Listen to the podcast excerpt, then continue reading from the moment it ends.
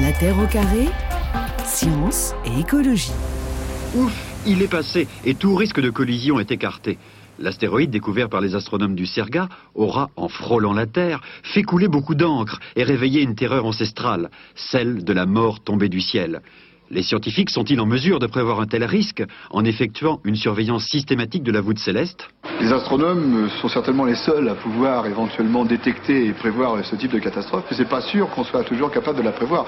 Et on peut imaginer que l'objet, par exemple, que nous avons découvert il y a quelques semaines, euh, soit arrivé très près de la Terre sans qu'on le voie arriver, parce qu'il arrivait dans la même direction que le Soleil. On aurait très bien pu, en fait, ignorer totalement sa trajectoire et le recevoir. Voilà, ça c'était en février 1989 avec l'astronome Jean-Louis Eudier et c'est justement pour éviter de pousser un ouf de chance et de soulagement que les scientifiques et des ingénieurs veulent anticiper le risque de voir un astéroïde nous tomber sur la tête. Nous sommes donc à quelques heures d'une première mondiale avec l'impact imminent donc d'un engin spatial sur un astéroïde. Ça va se dérouler donc cette nuit à 1h14 heure française, Patrick Michel. Et alors donc on va pouvoir y assister en direct, ça veut dire qu'il y a des caméras qui sont posées sur la sonde qui va percuter euh, l'astéroïde? Oui, oui, c'est absolument extraordinaire. C'est euh, c'est une première historique et en plus la première fois que l'on euh, euh, fait participer le public à nos découvertes, puisque une heure avant l'impact, la caméra qui est à bord de la sonde DART et qui sert à la, sert à naviguer euh, de façon autonome et à et à bien euh, taper sur l'astéroïde, eh bien va commencer à découvrir euh, ces petits corps, petit petit petit à petit s'en approcher. Et comme on ne sait pas grand chose, en fait, on est aussi ignorant au départ que le public. Et finalement, on va découvrir avec lui et obtenir des nouvelles connaissances en temps réel, en découvrant un nouveau petit monde. Et ça, je trouve que c'est absolument génial. Donc on va tous trembler ensemble de la même manière. Hein. On va tout savoir donc sur cette première mondiale un peu folle sur laquelle vous travaillez depuis euh, maintenant de nombreuses années. Vous êtes donc au centre d'opération de cette mission près de Washington sur la côte est. Euh, DART, Naomi Murdoch, ça veut dire quoi exactement? Ah bah, DART, ça veut dire fléchette en français. Euh, et en anglais, c'est Double Asteroid Redirection Test. Et l'objectif, euh, comme Patrick a dit, c'est de, de, dévier cet astéroïde dans l'espace et on va rentrer dedans à 6 km par seconde de ce soir. Ouais, alors Dark, donc double astéroïde, un redirection test, hein, donc c'est vraiment, euh, ouais, c'est vraiment une, une, première pour aller euh, tester cette, cette opération. C'est quoi l'historique de ce projet, Patrick Michel, exactement? Oui, alors c'est très intéressant de le dire parce qu'en fait, même si c'est la NASA qui fait la première étape, toute euh, cette histoire a commencé en Europe dans les années 2000, quand l'Agence spatiale européenne a, sollicité six experts, dont je faisais partie d'ailleurs, pour recommander des missions pour faire face au risque d'impact. Et nous avons, ils avions proposé une mission qui s'appelait Don Quichotte et qui consistait à faire un test de déviation d'astéroïdes en utilisant un impacteur à haute vitesse. Alors l'impacteur s'appelait Hidalgo. Aucun rapport avec la mer de Paris. Hein. Plus aucun rapport, oui. Et, euh, et l'orbiteur s'appelait Sancho. Et donc l'idée, c'était que l'impacteur tape sur un astéroïde et l'orbiteur, eh bien, euh, observe l'effet de la déviation et euh, mesure toutes les propriétés de cet objet. Et cette étude au sein de l'ESA, de l'Agence spatiale européenne, s'est faite jusqu'en 2007. Puis comme il n'y avait pas de budget ni de programme associé à ce genre de, de, de thématique dans l'ESA, eh bien, c'était mmh. resté dans les cartons, mais c'était recommandé par tous les rapports sur la défense planétaire.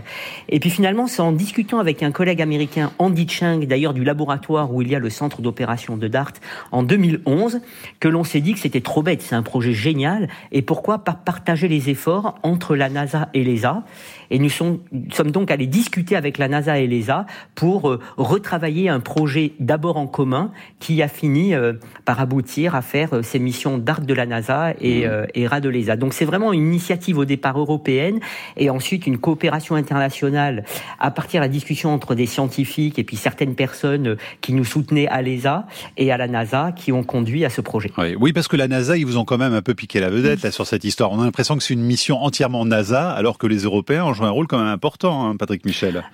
Absolument, mais je dirais que c'est de bonne guerre. D'ailleurs, la NASA euh, rappelle hein, qu'il y a la suite ERA, donc euh, il joue le jeu. Et puis bon, euh, c'est la faute des délégations européennes qui n'ont pas voulu financer le projet à temps pour qu'on puisse bâtir en même temps ce qui était mmh. le but initial. On parlera de la suite parce qu'il va y avoir donc l'impact cette nuit, et puis ensuite, dans quelques années, même dans, dans, deux ans, il y aura évidemment une autre mission qui sera envoyée pour observer comment cette déviation s'est déroulée.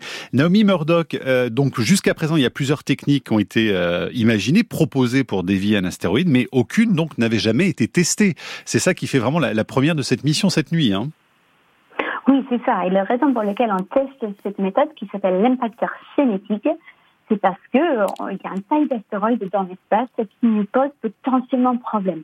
Pourquoi? Parce qu'il y en a beaucoup de la taille de Dimorphos, c'est-à-dire autour de 150-160 mètres Mhm. jusqu'à quelques centaines de mètres. Et du coup, c'est la méthode qu'on pense être le plus efficace pour dévier un astéroïde de cette taille-là dans l'espace. Ouais. Aujourd'hui, ce soir, on teste. Alors, donc cette nuit, Patrick Michel, 1h14, je le rappelle, heure française, et c'est donc la première fois qu'on va modifier le mouvement naturel d'un corps euh, qui se trouve dans l'espace, hein, c'est ça? Alors en fait, euh, l'idée qu'on a eue, c'est quand on a construit le projet, on voulait justement, comme on savait que euh, les agences spatiales n'ont pas les mêmes euh, contraintes de temps, de financement, etc., on voulait euh, euh, construire un projet qui avait une certaine, en partie, indépendance entre les deux composantes, c'est-à-dire le projectile DART et le détective qui vient sur la scène du crime enquêté, euh, ERA. Et donc on a choisi de, de taper sur la petite lune d'un astéroïde double. Vous savez, on, on avait dans, on a dans la population des astéroïdes des astéroïdes qu'on appelle binaires, c'est-à-dire des, que c'est comme la Terre et la Lune mais en petit, Ouais. avec euh, l'équivalent de la Terre qui s'appelle Didymos qui fait 780 mètres de diamètre et l'équivalent de la Lune qui s'appelle Dimorphos qui fait donc, euh, comme l'a dit Naomi, 160 mètres de diamètre, ce qui est tout petit. Et donc l'idée, c'est de modifier la trajectoire de la petite Lune autour de son corps principal, comme si on voulait modifier la trajectoire de la Lune autour de la Terre, c'est-à-dire modifier le temps qu'elle met pour faire un tour autour de la Terre. Pourquoi est-ce qu'on a choisi ça? Pour deux raisons. D'abord parce que on préfère modifier, comme on ne sait pas ce qui va se passer, on préfère modifier la trajectoire d'un corps autour d'un autre et non pas la trajectoire d'un corps autour du Soleil parce qu'on ne veut pas provoquer le risque qu'on cherche à éviter. Ça serait un peu dommage. Et la deuxième chose, c'est qu'en fait, euh, comme une petite lune, elle tourne très lentement autour d'un corps principal par rapport à un astéroïde autour du Soleil qui, tourne Ouais. tr- qui, qui va très vite, en tapant à 6 km par seconde, ce qui fait 23 000 km heure, hein, c'est énorme. La déviation, elle est quasiment instantanée et comme l'astéroïde passe assez près de la Terre, on peut mesurer la différence de temps que met la Lune pour aller autour de son corps central avant et après l'impact avec les télescopes terrestres. Donc ça nous permet, en attendant le détective qui viendra mesurer tous les détails, de savoir si on a réussi quand même à faire un petit changement. Mais pour se rendre compte, euh, Naomi Murdoch, de la proportion, donc cette lune fait donc 160 mètres euh, de diamètre, comme vient de le dire euh, Patrick Michel. La fléchette en elle-même, elle fait quelle taille? Parce qu'on se dit, si c'est tout petit, euh, comment ça peut avoir vraiment un- un- une influence aussi, aussi vite, aussi rapide soit-elle, sur la, la, la trajectoire de, de, de la lune Non, Dimorphos oui, tout à fait, mais la, la sonde DART n'est pas nécessairement très grande. Elle fait combien? Ça pèse comme une petite voiture. Et du coup, cette sonde, c'est vraiment l'énergie avec la vitesse avec laquelle on va rentrer dedans qui porte l'énergie. Donc c'est vraiment parce qu'on rentre à très forte vitesse, très grande vitesse dans l'objet. D'accord. Donc, donc, pardon, mais j'essaye de réfléchir. C'est comme si une puce, euh, une petite puce, elle va hyper vite, elle rentre dans, je sais pas moi, un ballon de football. Elle arrive quand même à dévier le ballon de football. Ça me paraît euh, presque fou. Oui, parce que vraiment, les vitesses sont extrêmement grandes. C'est l'énergie cinétique si- dont vous parliez tout à l'heure. hein. Pardon, exactement, oui. Donc euh, c'est vraiment 6 km par seconde qu'on va rentrer dedans. Donc l'énergie est énorme. Donc ça sera une vitesse euh, hyper véloce, comme on dit, donc plus vite que la vitesse du son, et qui va essayer de dévier euh, l'astéroïde euh, dans l'espace. Patrick Michel, pour compléter Oui, en fait, si vous voulez que je vous explique en deux petits mots, très simples. Le, le- le- le mot-clé, c'est la quantité de mouvement. C'est-à-dire que quand je tape dans un corps, j'apporte ma masse fois ma vitesse. Et si je, si je pousse le corps, eh bien, je vais transmettre ça au corps. Donc, si on ne transmet que ça, la petite lune, elle met 11,92 heures pour tourner autour de son corps principal. Et on va dire 12 heures. Si je ne transmets que la quantité de mouvement de Dart, qui est sa masse 570 kg par sa vitesse 6 km par seconde, je vais dévier le dimorphos de à peu près euh, 300 73 secondes, c'est-à-dire d'une minute par rapport à une période de 12 heures. Maintenant, si en tapant, je casse J'émets de la matière, la matière est éjectée de dimorphos et cette matière va dans la direction opposée à l'impact. La quantité de mouvement pris par cette matière, par conservation, s'ajoute à celle de DART. Donc en fait, la matière éjectée joue un peu le rôle de propulseur. Vous savez, comme quand vous faites, euh, je sais pas moi, vous faites du turbojet là, euh, les, jets euh, qui vont dans, une, dans un sens poussent, c'est action-réaction, poussent dans l'autre sens. Et donc ça veut dire quoi? Ça veut dire que, et ça on ne sait pas ce qui va se passer, et c'est ça qui pour nous les scientifiques nous excite, c'est que selon les propriétés de dimorphos, si c'est par exemple il réagit comme de la pâte à modeler, on va s'enfoncer dedans et donc on ne va apporter que la quantité de mouvement de Dart. Maintenant, si il est cassant et qu'on émet beaucoup de matière éjectée, on pourrait multiplier par un facteur 5 ou 6 la quantité de mouvement initial et donc dévier non pas d'une minute, mais de plusieurs minutes. Et c'est ça qu'on va découvrir.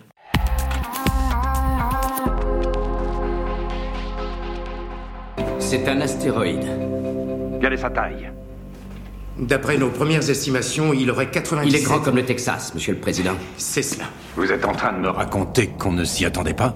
Pour les risques spatiaux, notre budget est d'un million de dollars. Grâce à cela, on surveille à peine 3% du ciel. Excusez-moi, monsieur le président, mais le ciel est vaste. Est-ce que vous avez une idée précise du risque? Le risque? Il est total, monsieur. C'est ce que nous appelons un exterminateur. La fin de l'humanité. Où qu'il vienne à s'écraser, rien n'y survivra, même pas une bactérie. On peut faire quelque chose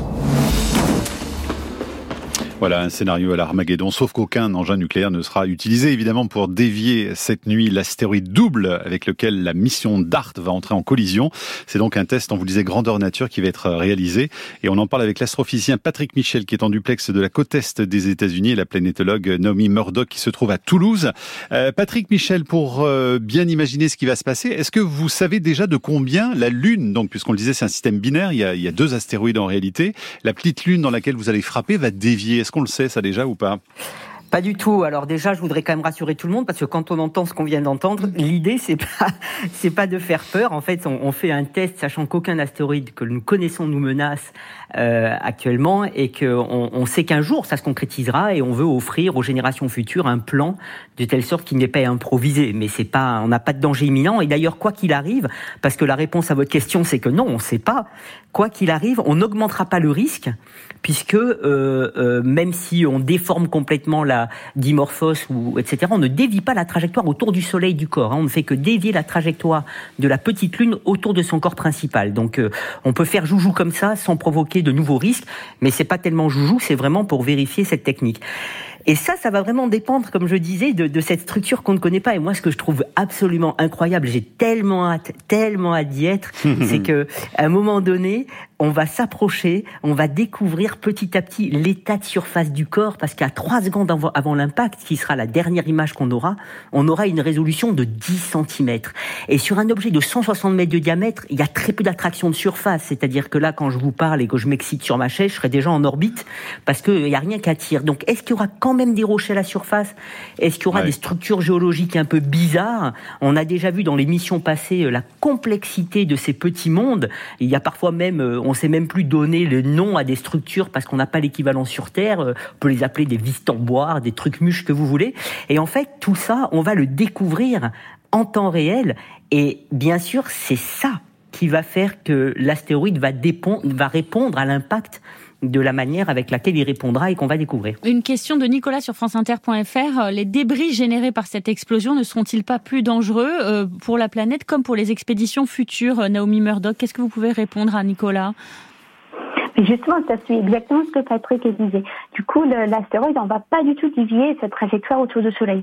Donc même le débris, ça va pas venir vers nous. Il faut se rendre compte que cet impact sera lieu à 11 millions de kilomètres.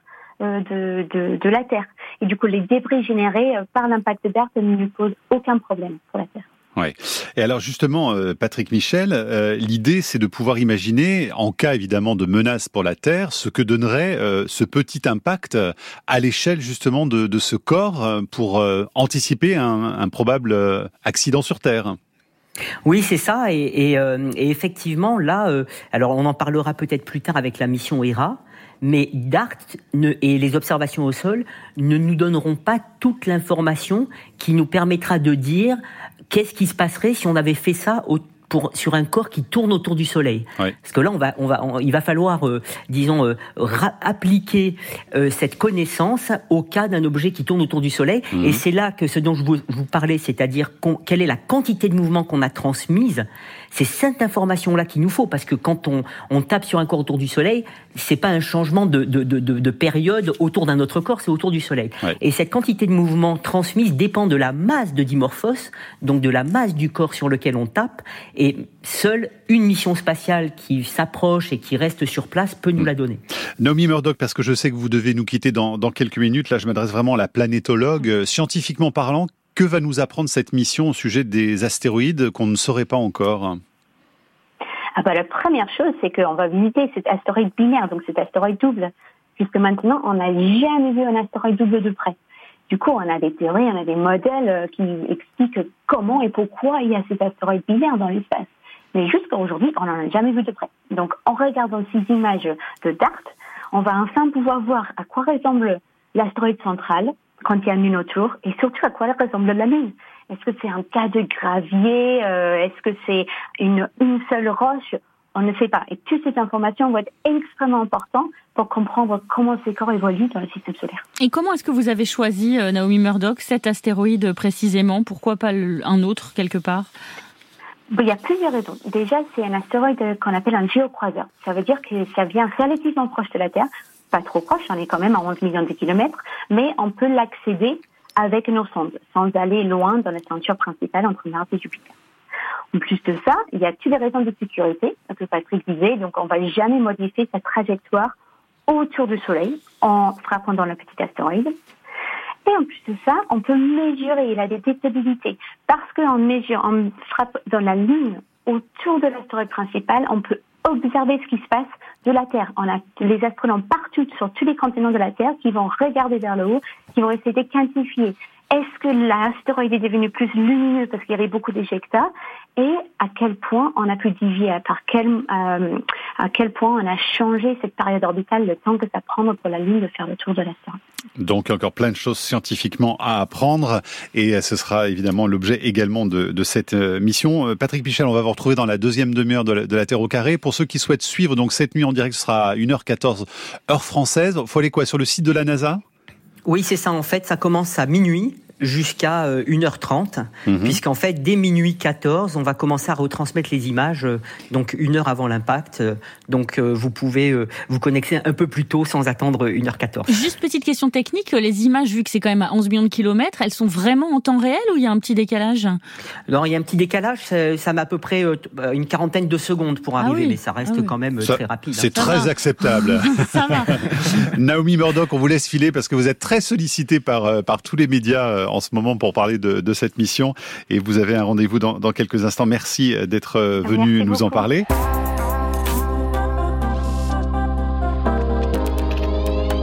Pouvez-vous me donner les estimations les plus récentes sur sa trajectoire? Kate? J'ai passé la journée à refaire les calculs, mais je tombe toujours sur le même résultat. Elle touchera la surface de la Terre dans 6 mois et 14 jours. Même résultat. Mathieu, quel est votre résultat? D'après le logiciel Scout, ce sera dans 6 mois et 14 jours. Nous avons 6 mois et 14 jours.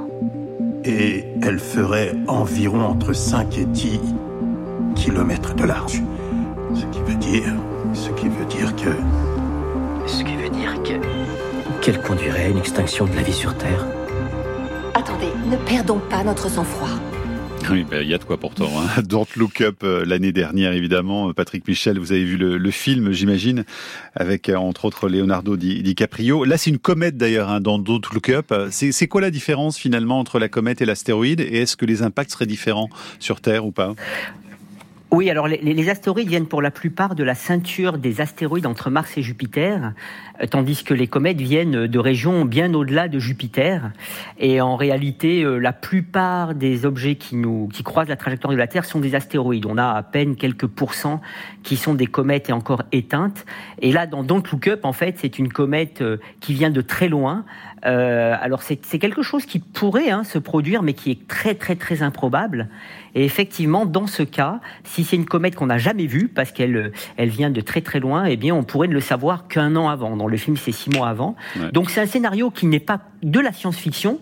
D'ailleurs, c'est marrant parce qu'on a retenu que l'allégorie au réchauffement climatique, mais en fait, le scénario lui-même n'est pas complètement fou, mais euh, très improbable quand même. Mais alors, vous dites, euh, on le saurait un an à l'avance, etc. Donc, est-ce que dans ces cas-là, euh, une mission comme DART pourrait être d'une vraie utilité? Philippe nous écrit, par exemple, Patrick Michel sur étant moi-même scientifique, je comprends l'excitation, mais il y a plus de chances que nous disparaissions par notre mode de vie sur Terre que par un astéroïde. Donc, question un petit peu provocante, mais question quand même. Est-ce que, euh, au-delà de tout ce que ça apporte, ça serait pas quand même un gros kiff de scientifique plus qu'un vrai risque euh, à, à éviter? Non, parce qu'en fait, euh, alors c'est vrai que le risque d'impact d'astéroïdes par rapport à tous les autres risques naturels euh, auxquels on a, on a à faire face, hein, les tremblements de terre, les tsunamis, etc., est, est, beaucoup plus faible, mais il a des hautes conséquences et il a un sacré avantage, c'est que c'est un des seuls qu'on peut prédire et prévenir avec des moyens qui sont raisonnables réalisables et qu'on est en train de mettre en œuvre. Alors s'il s'agissait d'engouffrer tous les budgets des nations pour gérer ce risque, là, ça serait euh, complètement, euh, ça serait pas pertinent du tout. Euh, en revanche, en fait, pour pouvoir faire face à ce risque, euh, on le voit, la mission DART et la mission ERA cumulée euh, coûtent moins cher que certains stades de foot. Euh, et, et, donc, à partir de là, on fait en plus de, de, de la technologie, euh, on répond à un problème de protection de la planète avec des coûts qui sont pas démesurés. Donc, c'est ça l'idée. Il ne faut pas comparer, bien sûr, les risques. Il faut simplement s'assurer qu'on est prêt par rapport à des phénomènes à haute conséquence. Et bien sûr, après, on pèse tout dans la balance, mais vu les budgets impliqués, euh, c'est très pertinent de le faire. Mais justement, Patrick Michel, pour prolonger la, question de, notre auditeur tout à l'heure, si on a six mois devant nous, est-ce que vraiment technologiquement, on a les moyens de euh, se retourner, c'est-à-dire d'envoyer une fusée et d'aller impacter l'astéroïde en question? Alors ça va dépendre de sa taille euh, et je dirais ben, malheureusement dans ce cas-là il faudrait probablement utiliser une bombe nucléaire bien sûr et c'est justement ça qu'on veut éviter. C'est ça, on, a, la capacité d'éviter ça. C'est-à-dire que faire l'inventaire de tous les objets potentiellement dangereux, c'est faisable et rapidement. On a déjà fait l'inventaire de tous les objets plus grands que 1 km de diamètre, qui est le seuil de taille pour une catastrophe à l'échelle du globe. Et pour cela, on sait qu'il n'y en a aucun qui nous menace, au moins pour le prochain siècle, parce que nos calculs ne sont pas prédictifs après ça, mais on les suit. Et mmh. maintenant, on cherche à faire l'inventaire de tous les objets plus grands que 140 mètres de diamètre, qui est le seuil de taille pour une catastrophe à l'échelle d'une région euh, ou d'un pays. Et là, on n'en connaît que 40%. Ah. Mais la NASA est en, train, est en train de développer une mission qui devrait être approuvée par le Congrès américain et qui pourra, une fois lancée, donc ça sera un télescope spatial, elle pourra faire l'inventaire en 10 ans. Donc ça veut dire que si euh, elle est lancée, pour être pessimiste, en 2040, et on a le temps d'ici là parce que les risques sont quand même faibles, en 2040, on aura une, une évaluation complète de la menace à court terme qui sera probablement nulle, et aussi la capacité d'anticiper de telle sorte qu'on n'ait pas besoin d'utiliser ce genre de technique et qu'on puisse effectivement rendre DART et ERA les meilleures méthodes. En tout cas, vous avez dit tout à l'heure, un jour ça arrivera. On va pas faire paniquer, mais vous dites, non, un jour ça arrivera. Ah mais on connaît les fréquences d'impact. Hein. Euh, les fréquences d'impact sont Alors dites-nous. Ben, par exemple, un objet de 140 mètres de diamètre, en moyenne, c'est tous les 10 000 ans. Un objet de 1 km, c'est tous les 500 000 ans. Donc on voit quand même qu'on a affaire à des échelles de temps très très grandes. Et c'était quand la dernière fois alors pour qu'on Ah ben ça on sait pas. ça c'est la bonne question. En fait on sait. Alors vous savez le, le truc, la clé c'est la lune quand on regarde la Lune, elle est peuplée de cratères. Eh et en fait, contrairement à la Terre, la Lune, elle garde la mémoire de tous les impacts qu'elle a subis parce qu'elle n'a pas de deux tiers d'eau à sa surface, elle n'a pas d'érosion euh, tectonique des plaques qui efface les cratères. Et, en fait, c'est grâce à elle qu'on a pu euh, mesurer quel a été le, taux des impacts dans le système solaire interne depuis les quatre derniers milliards d'années. Et ce qui vaut pour la Terre, on peut le calibrer pour euh, ce qui vaut pour la Lune, pardon, on peut le calibrer pour la Terre. Et c'est comme ça qu'on a pu évaluer des fréquences d'impact qui sont à peu près les mêmes que sur Terre, sauf que sur Terre, on en perd euh, la plupart du temps la trace. Donc on sait qu'on a cette population de géocroiseurs qui est maintenue en, nombre constant, parce que même si ces objets, d'ailleurs la plupart finissent dans le Soleil, bah, certains tombent sur des planètes, entre-temps, d'autres collisions ont lieu dans la ceinture des astéroïdes, les astéroïdes se rentrent dedans, dans cette région, génèrent des fragments, ces fragments sont envoyés sur des trajectoires instables qui les conduisent vers la Terre, et donc on a un taux de mortalité des objets actuels qui est complètement par un taux de natalité dans la ceinture, et donc on sait qu'on a une population qui est maintenue en nombre constant, avec des fréquences d'impact régulières. Donc effectivement, on sait qu'un jour ça se reproduira, mais statistiquement, on a bien le temps de se préparer et ce que l'on sait, et ça vaut pour tous les phénomènes à faible probabilité mais à haute conséquence, comme par exemple la, pandémie, il vaut mieux être prêt avant d'en avoir besoin. Et comme pour le risque d'impact, on a les moyens de se préparer avec des budgets qui restent raisonnables et des technologies qu'on peut tout à fait développer, eh ben, c'est un investissement pour les futures générations pour qu'elles aient un, un, plan robuste et qu'elles n'aient pas à improviser. Je pense qu'elles seraient contentes. Les dinosaures auraient ah, aimé justement, avoir ça. Eh ben, J'allais vous le demander justement. Les dinosaures, ils faisaient combien l'astéroïde à l'époque? Ah, il faisait une dizaine de kilomètres de diamètre. Oui, donc c'était un gros, il y en a caillou. Très quand peu. Même. Voilà, ça, les fréquences d'impact, c'est tous les 100 millions d'années. Donc, euh, et alors ceux, ceux, qui sont euh, actuellement en croisant la Terre ne posent aucun risque pour euh, pour des échelles de temps C'était il y a 65 millions d'années, donc on s'en approche quand même hein, de votre eh, probabilité là. Pardon. Non, non, mais vous savez, vous avez raison. C'est-à-dire que moi, je suis tranquille. C'est-à-dire que je prends ma moto pour aller à l'observatoire. J'ai plus peur en prenant ma moto que de me prendre un astéroïde sur la Terre, sur la tête. Par contre, évidemment, il y a toujours une petite incertitude. Et vu les grandes conséquences, eh ben, on se dit que ça vaut le coup quand même de se payer une assurance vie euh, avec tout ce qu'on est en train de faire, sachant qu'en plus, dans tout ce qu'on fait, il y a, je le répète, du développement technologique et un retour scientifique incroyable. Parce que l'avantage des astéroïdes, c'est qu'en fait, il nous faut les mêmes informations peu importe l'objectif principal. Ça veut dire que quand on fait une mission purement scientifique, de toute façon, les informations qu'on obtient sont pertinentes pour la défense de la planète. Patrick, Et on inversement. A, ouais, on a beaucoup de questions pour vous, donc on va essayer Pardon. de faire des réponses plus courtes parce qu'il y a plein d'auditeurs qui ont des choses à vous demander. Oui, et on en a qui s'inquiètent d'une potentielle forme de vie sur ces astéroïdes. Loïc ou Jacques, Jacques nous demande est-ce qu'on peut être sûr qu'il n'y a aucune forme de vie aussi différente de la nôtre euh, qu'elle puisse être, euh, qu'elle puisse être sur l'astéroïde cible? C'est vrai ça? Oui, oui, absolument. En fait. En fait, euh, alors on ne peut pas vérifier comme bah ça, oui. mais on sait qu'il n'y a pas parce qu'il n'y a pas, il y a pas d'eau liquide, il n'y a pas d'atmosphère, donc tout est irradié sur la surface. Et d'ailleurs, on, on, on, a un, ce qu'on appelle un, un, groupe de travail sur la protection planétaire quand on ramène des échantillons de corps célestes. Et pour les astéroïdes, il n'y a pas besoin de, de, de, de, de protection euh, très grande parce qu'on sait qu'il ne peut rien avoir de vivant puisqu'il n'y a rien pour protéger en fait un, un être vivant des radiations, etc le cas de Mars est très différent. Et on a déjà ramené des échantillons d'astéroïdes sur Terre et on est toujours là pour en parler. Donc ça veut dire que c'est inerte et on le sait, puisque pour, pour, pour, pouvoir protéger la vie, il faut quand même des conditions assez particulières qu'on n'a pas sur les astéroïdes. Ça pourrait, sur les comètes, on aurait le même critère de protection parce qu'effectivement, les comètes ont de la glace d'eau, euh, il y a aussi euh, du gaz et donc ça pourrait éventuellement avoir des petites bébêtes. Mais bon, on, sur un astéroïde, non. Question de Cécile, que deviendra euh, la Lune de l'astéroïde si elle sort de son orbite alors, elle ne peut pas sortir de son orbite parce que là, il faudrait une énergie euh, euh, énorme qu'on ne peut pas apporter. Et en plus, de toute façon, au pire, ce qui peut arriver, c'est qu'on va complètement la détruire. Alors ça serait un peu rigolo parce que du coup Hera irait voir un astéroïde peut-être avec un anneau, un mini Saturne, qui serait euh, le, les poussières de cet astéroïde qu'on aurait détruit. Euh, sincèrement, on n'a pas trouvé euh, une solution pour, enfin, dans tous nos calculs de, de l'impact que va être fait ce soir, on n'a pas trouvé un cas où on arrive à le détruire en jouant avec les paramètres. Mais bon, on ne sait pas. Mais par contre, l'enlever de, de, de, sa trajectoire autour de Didymos, ça c'est pas possible parce qu'il faudrait une énergie telle que on sait que ça ne peut pas se produire. Et c'est une très bonne question. Ce système binaire là de deux astéroïdes, donc Lune et Terre, ou euh, bon objet et, et Lune, c'est très fréquent euh, chez les astéroïdes ou pas? Alors en fait, on estime qu'on a à peu près 15% des astéroïdes qui sont doubles, effectivement. Donc c'est une, une, une, fraction qui n'est non négligeable Mhm. mmh. et qui nous dit qu'il doit y avoir un mécanisme assez euh, robuste et systématique pour les produire. Et ça, ça nous intéresse beaucoup. Alors on a développé des modèles qui permettent d'expliquer euh, euh, la formation de ces objets et pour les discriminer, parce qu'il y a plusieurs scénarios, il nous faut une connaissance de la structure interne euh, de, de, de, ces objets, parce que selon la structure interne, ça sera un scénario ou l'autre. Et c'est là que la mission ERA de l'Agence spatiale européenne va nous aider puisque pour la première fois, elle va embarquer euh, sur un petit CubeSat qui va être déployé par le, le, gros satellite Terra, un radar basse fréquence dont l'expertise est française, qui va sonder pour la première fois la structure interne ouais. d'un petit corps ici dimorphos en faisant de la tomographie comme on le fait pour le ça, corps humain. C'est les Grenoblois qui sont à l'origine de ça. On va en parler dans un instant parce que ce sera la suite finalement de, de, la mission. Encore une toute petite question sur les satellites là. Est-ce qu'on a déjà vu un astéroïde avec plusieurs lunes comme on peut voir euh, Jupiter ou Saturne avec plusieurs lunes Absolument. Il y a, on a des triplés, on a même des quadruplés. vous savez, ces astéroïdes, plus on les étudie, plus on est fasciné parce qu'ils ont une complexité qu'on ne soupçonnait pas, donc c'est absolument génial. Joachim nous pose une question un petit peu parano sur franceinter.fr. Je vous la transmets, Patrick Michel.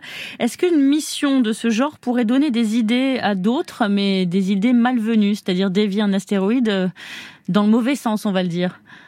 Bah, effectivement, c'est une question qui se pose et c'est pour ça qu'à l'ONU, euh, nous avons des groupes de travail qui euh, essaient de d'organiser une réponse coordonnée à l'échelle internationale, justement pour pas que un pays fasse n'importe quoi.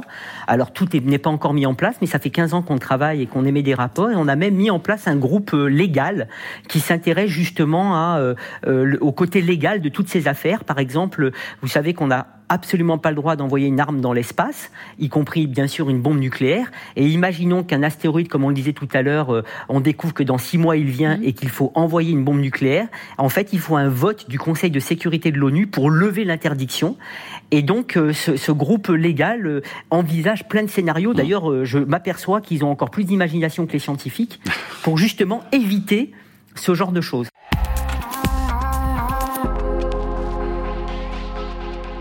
Un mot sur la suite quand même, parce que c'est un programme qui va s'écouler sur plusieurs années en fait. Hein. Oui, c'est ça. En fait, euh, une fois que date aura terminé, qu'on aura euh, les mesures des observations au sol, eh bien, la sonde ERA de l'Agence spatiale européenne euh, va partir en 2024 pour aller faire, mener toute l'enquête pendant les premiers six mois 2027, à savoir mesurer la taille du cratère qui aurait été produit par DART, s'il y a un cratère, hein, si on n'a pas complètement déformé le corps. En tous les cas, mhm. le résultat.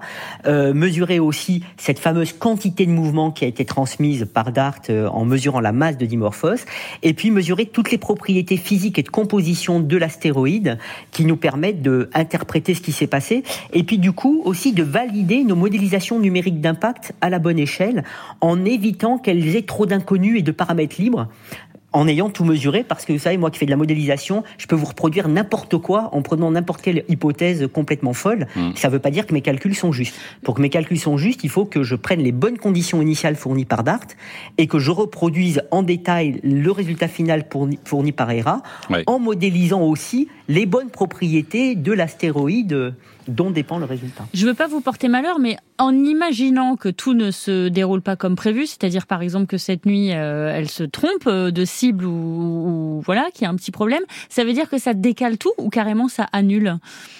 Ah, merci de poser la question. En réalité, la mission ERA, de toute façon, reste pertinente parce que caractériser et comprendre les propriétés d'un astéroïde géocroiseur, en l'occurrence là un binaire, fait partie de la feuille de route de la défense planétaire. Il faut savoir de quoi ils sont Et comme je l'ai dit tout à l'heure, on est en train de, de, de, réaliser la complexité de ces objets. Donc il faut continuer à les étudier. Donc indépendamment de l'impact, de toute façon, il faut continuer cette exploration pour comprendre euh, ce à quoi on a affaire. Donc, euh, Mais ça veut dire que ERA, quoi qu'il arrive, ERA, quoi qu'il arrive, va décoller en 2024 depuis la Guyane ou ça risque quand même de décaler le programme? Ah bah en tous les cas, c'est notre objectif. Ça fait quand même une vingtaine d'années en Europe qu'on travaille là-dessus. On a une équipe formidable, c'est extraordinaire, des, des, jeunes, etc. Donc, euh, donc franchement, là, je ne vois pas de raison. Pardonnez-moi, mais je suis dans un état tellement excité. Là, vous imaginez, on est à 11 heures de l'impact. vous pouvez pas imaginer ça. Ça fait des années qu'on attend ça, donc euh, peut-être ça s'est ressenti. Eh ben, c'est très bien. On aime beaucoup votre enthousiasme, Patrick Michel, et on comprend votre état d'excitation. Vous qui êtes euh, filmez-vous, filmez-vous en selfie au moment de l'impact, qu'on voit votre votre réaction. Très bonne idée. Merci Patrick Michel, à bientôt. Merci à vous. La Terre au carré est un podcast France Inter.